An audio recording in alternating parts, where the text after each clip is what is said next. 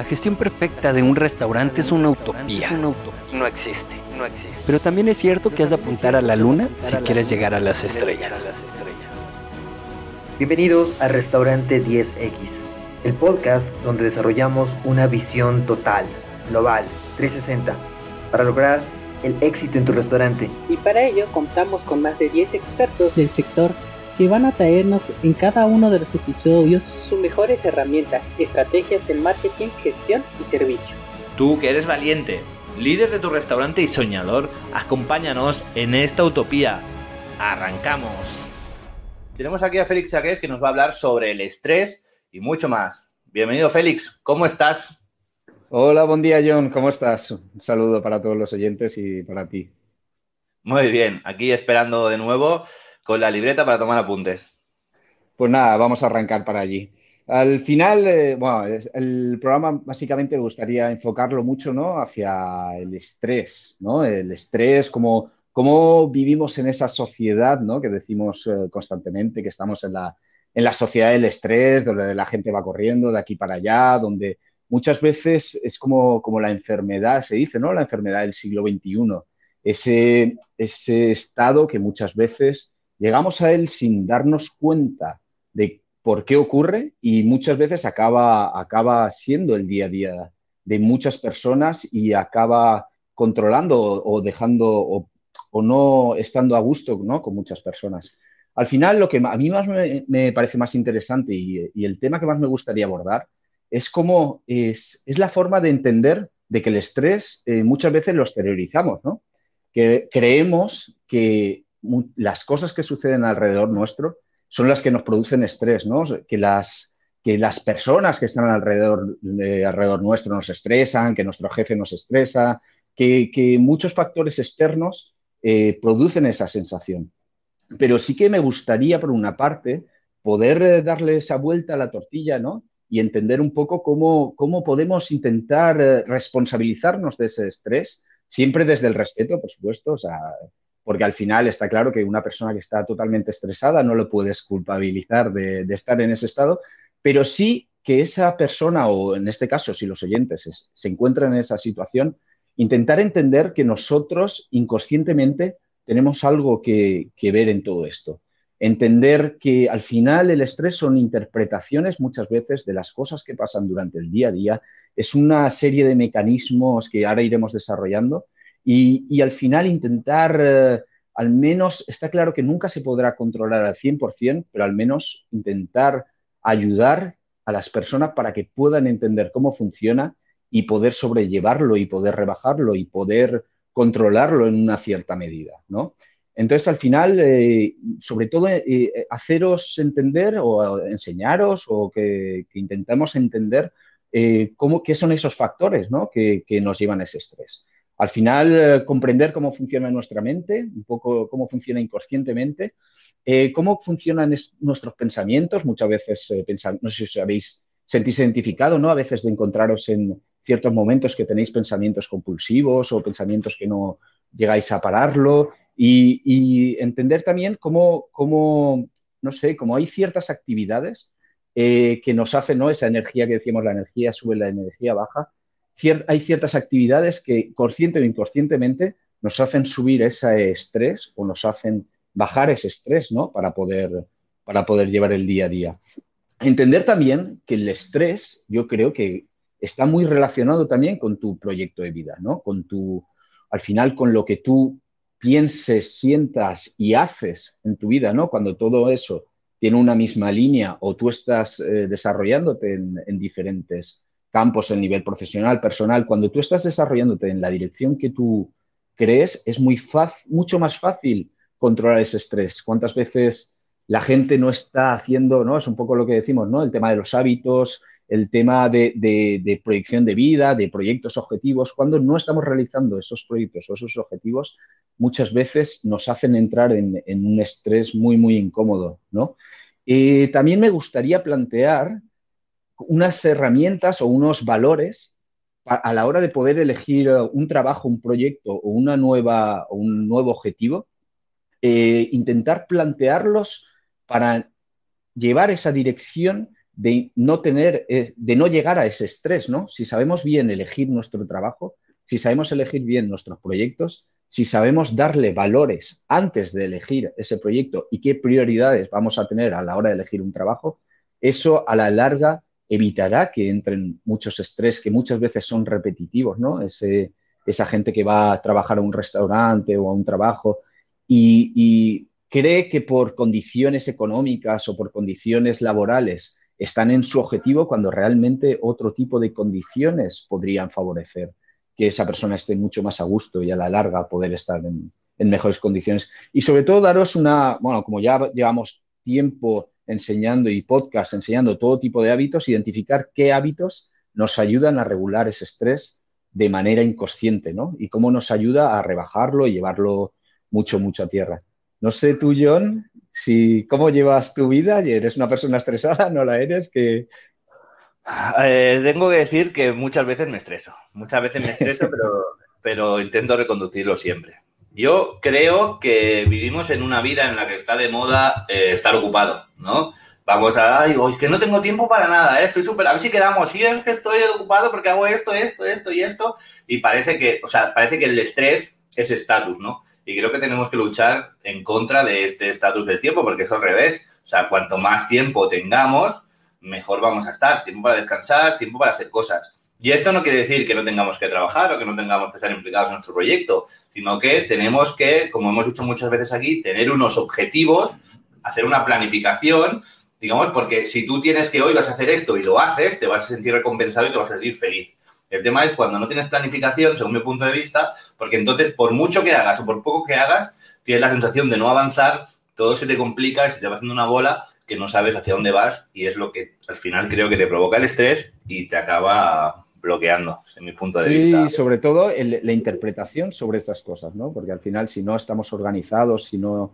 Cuando estamos organizados y vamos hacia una dirección, al final la interpretación sobre lo que te está ocurriendo va muy en tu línea, ¿no? Pero sobre todo me gustaría, me gustaría primero entrar, igual, bueno, ahora entraremos, pero sobre todo el, cómo interpretamos cada una de las situaciones para poder, eh, para poder sobrellevar todo eso, ¿no?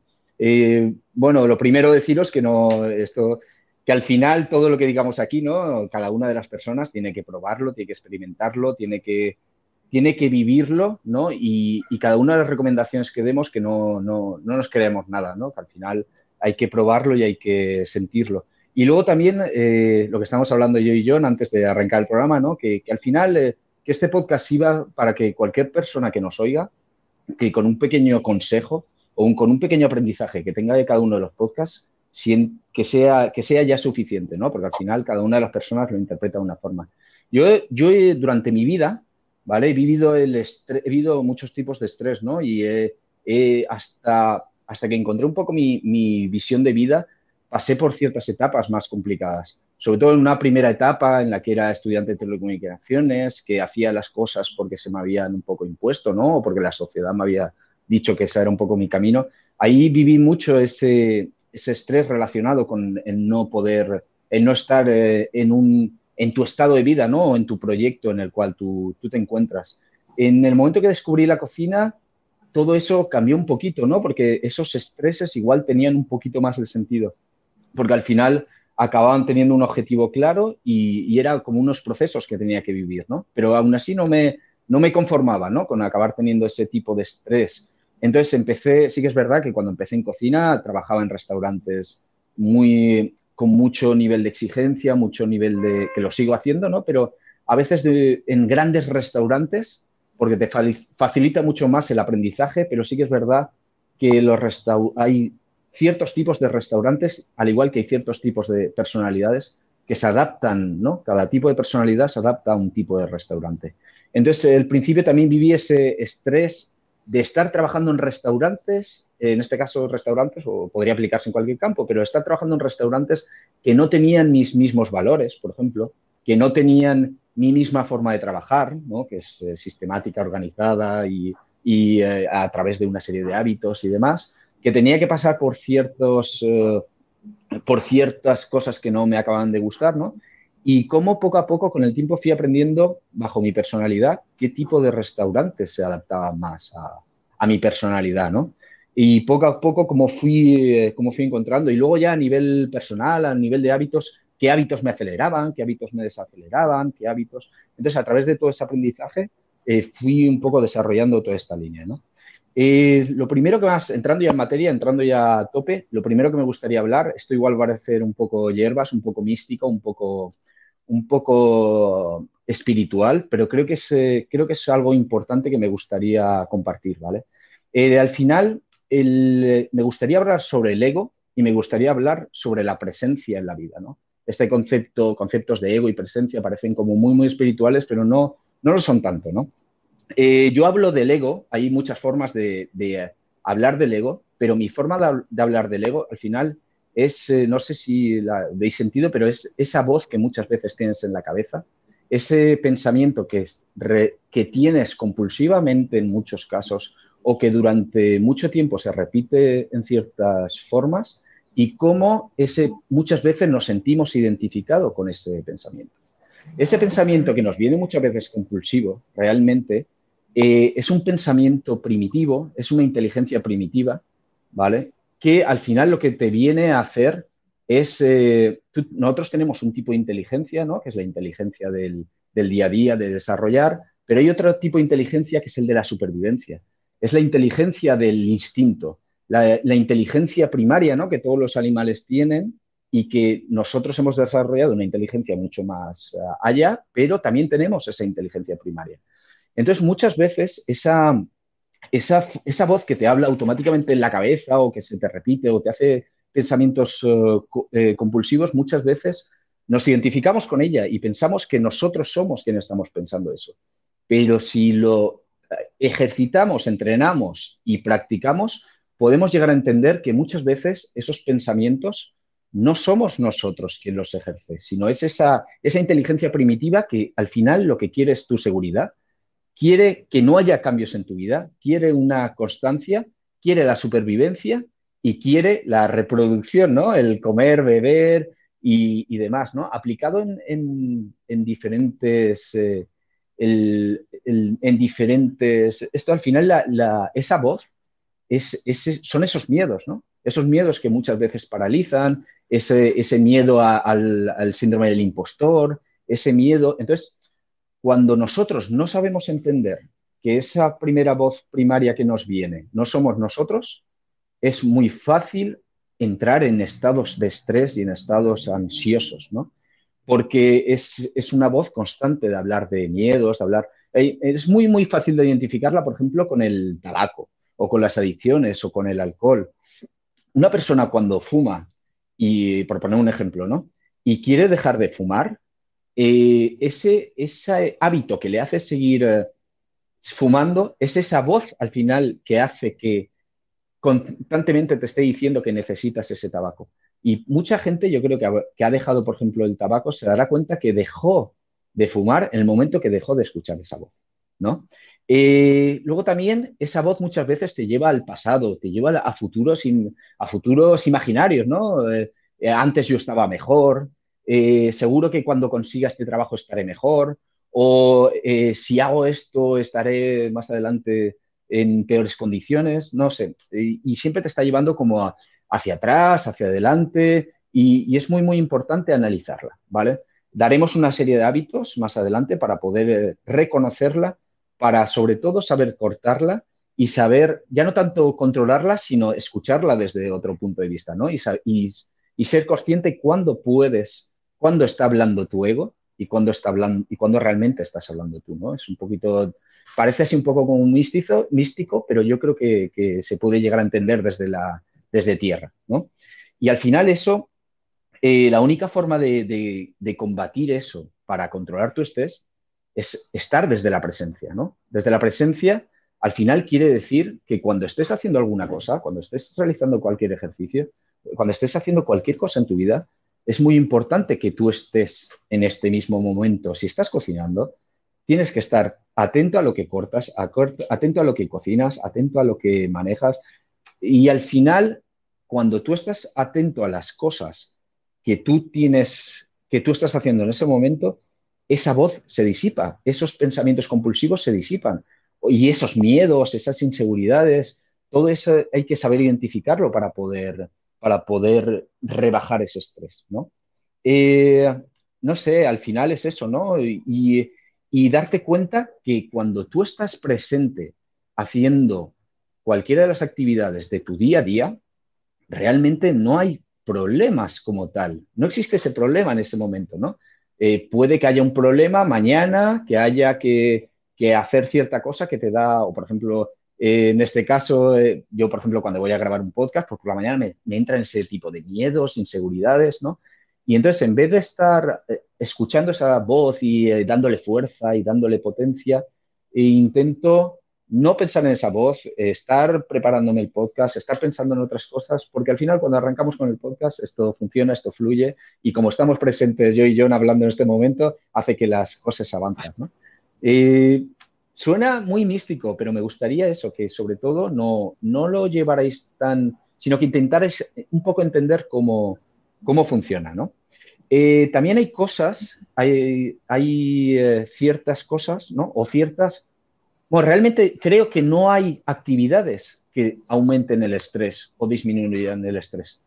Yo creo que hay actividades que depende cómo las hagas o depende en qué estado estés, si estás en el estado del ego o estás en el estado de presencia, hacen que esas actividades suban las revoluciones del estrés o bajen las revoluciones del estrés. Yo pongo un ejemplo que creo que es bastante, bastante fácil de ver. Es, por ejemplo, yo en mi tiempo libre salgo con la moto, ¿no? Lo hago como ocio, como, como mi, forma, mi forma de divertirme, ¿no? Pero puedo salir con la moto de dos formas distintas.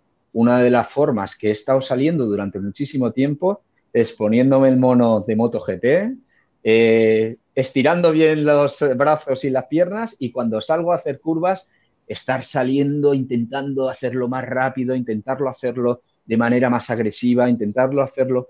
Y realmente eso, ese, ese ejercicio, al final, yo lo hago por divertirme, pero lo que acaba haciendo es subiendo esas revoluciones. En cambio, como lo planteo muchísimas veces antes de empezar ese ejercicio? Oye, ¿por qué no en vez de salir con el mono de MotoGP, eh, salir con el mono de, de, disfrutar de la carretera, disfrutar de los paisajes? Y entonces, en el momento que dejas de agachar la cabeza, la subes para arriba y empiezas a mirar a tu alrededor, empiezas a darte cuenta que esa misma actividad la puedes hacer desde otro punto de vista, ¿no? Eh, por ejemplo, también en, el tema del senderismo también lo puedes ver de la misma forma, ¿no? Como puedes salir a contemplar la naturaleza o puedes salir con un grupo de personas a hablaros de los eh, problemas que tenéis en el día a día o no sé, podría, en, el trabajo es lo mismo, ¿no? Como, tú, si tú estás atento, si tu jefe te va te, va a echar la bronca o esto no va a funcionar o esto sí, o estás realmente haciendo cada uno de los platos de la forma, de la forma que tienes que hacer, ¿no? O no sé, cuando estás escuchando música, ¿cómo escuchas la música? ¿Qué tipo de música? ¿no? Y, también utilizar todo este tipo, o sea, si usas música relajante, música acelerada, música, al final, darte cuenta que cada una de las actividades la puedes hacer desde esos dos puntos, ¿no? Y que al final eso te acaba subiendo de revoluciones o te acaba bajando. Y es muy importante saber cómo te encuentras en ese momento y un poco también qué es lo que necesitas, ¿no? Porque es verdad que hay ciertos momentos que igual estás un poco más bajo y necesitas subir de revoluciones. Pero hay momentos que estás, que empiezas a ver que sube las revoluciones y tienes que ir eh, bajándolas, ¿no? sé que es algo que no es, no es fácil de hacer, pero al menos el, ese, esa conciencia, esa presencia, ese darte cuenta que eso existe, puede producir que, bajen mucho, que, al menos seas consciente ¿no? de que estás en ese estado de estrés y no te lleve a estados de estrés eh, extremos, ¿no? Es ir preveyendo, es ir viendo, ¿no? Eh, no sé tú, John, si haces alguna actividad para bajar el estrés. ¿Tienes alguna actividad que te suba el estrés? ¿Tienes algún...?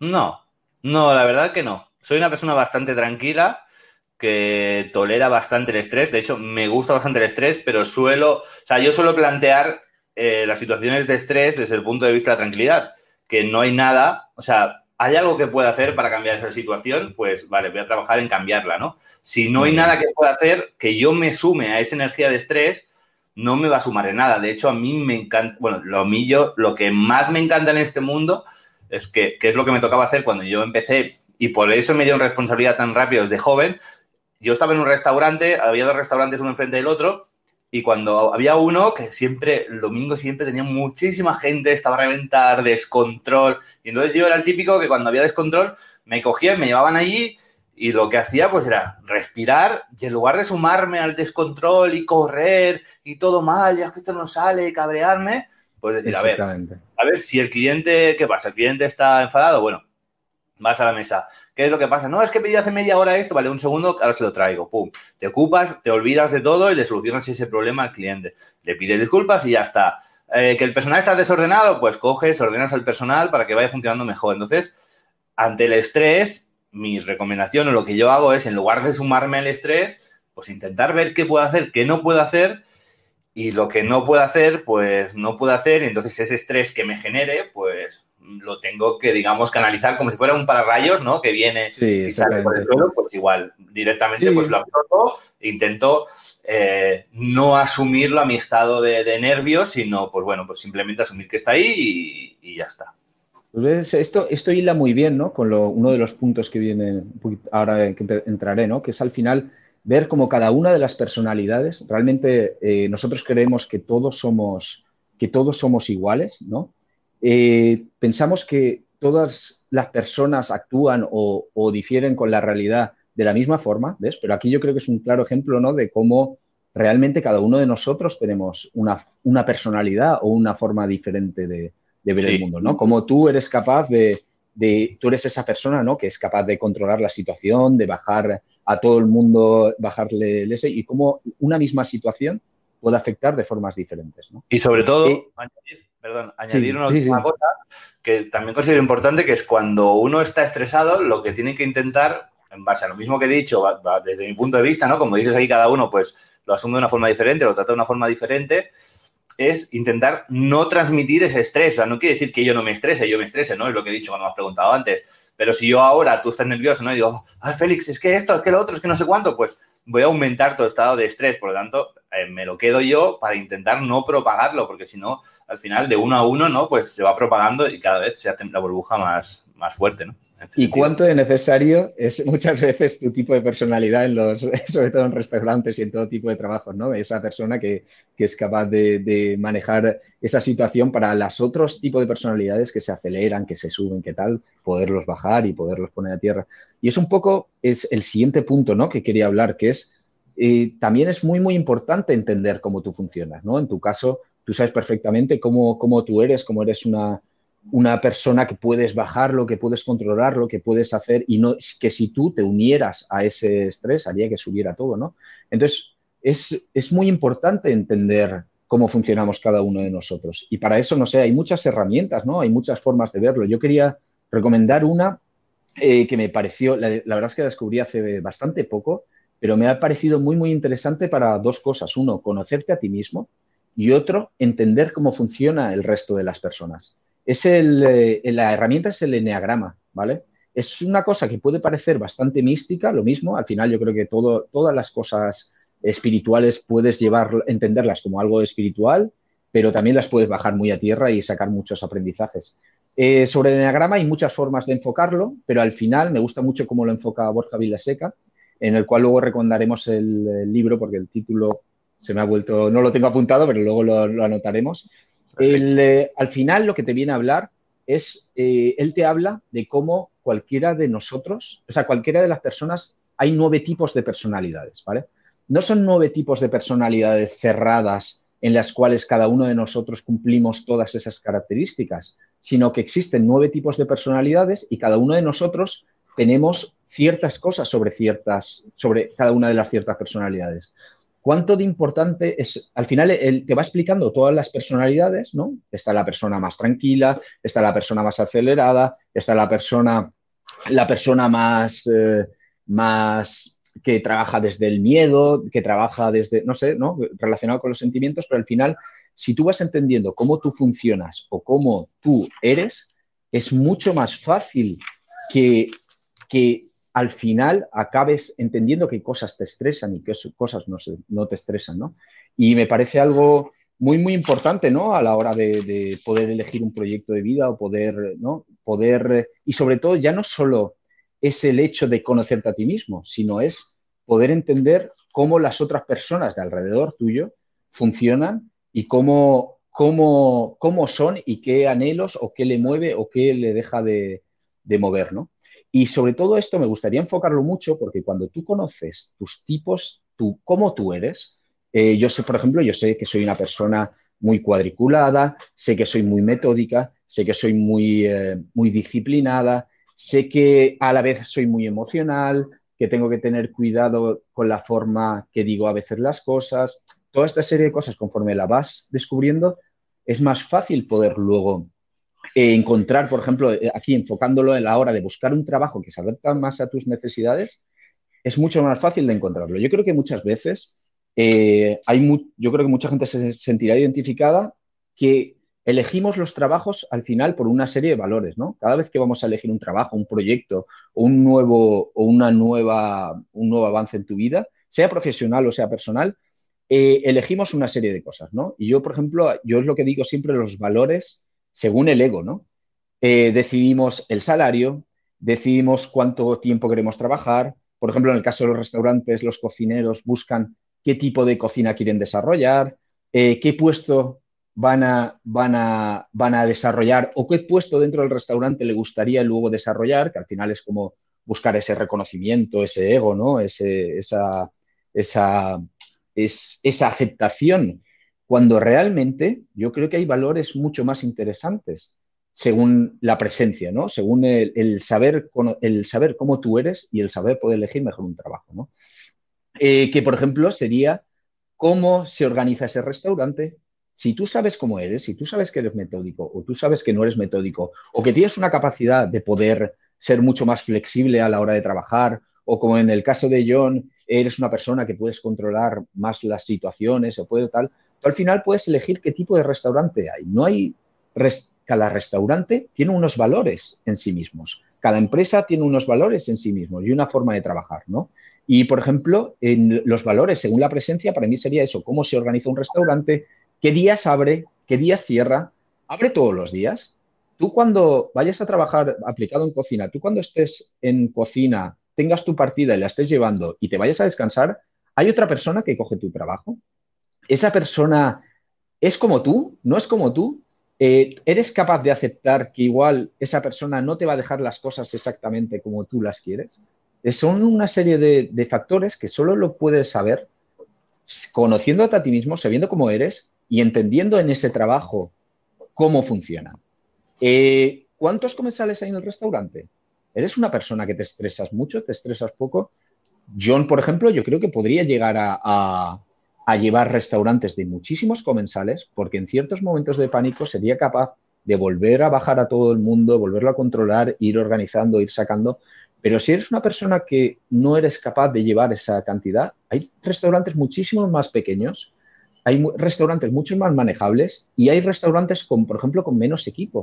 Yo me he ido dando cuenta, ¿no? Que trabajaba en grandes restaurantes un poco porque es la facilidad a la hora de aprender, pero conforme me he ido perfeccionando, he ido viendo que trabajo mucho más cómodo en restaurantes con pequeños equipos, porque al final eh, es más fácil poder congeniar con esas pocas personas o entendernos o poder llevar un sistema de trabajo en el cual se pueda adaptar un poquito más a mí o que yo tenga esa libertad de poder trabajarlo de esa forma, ¿no?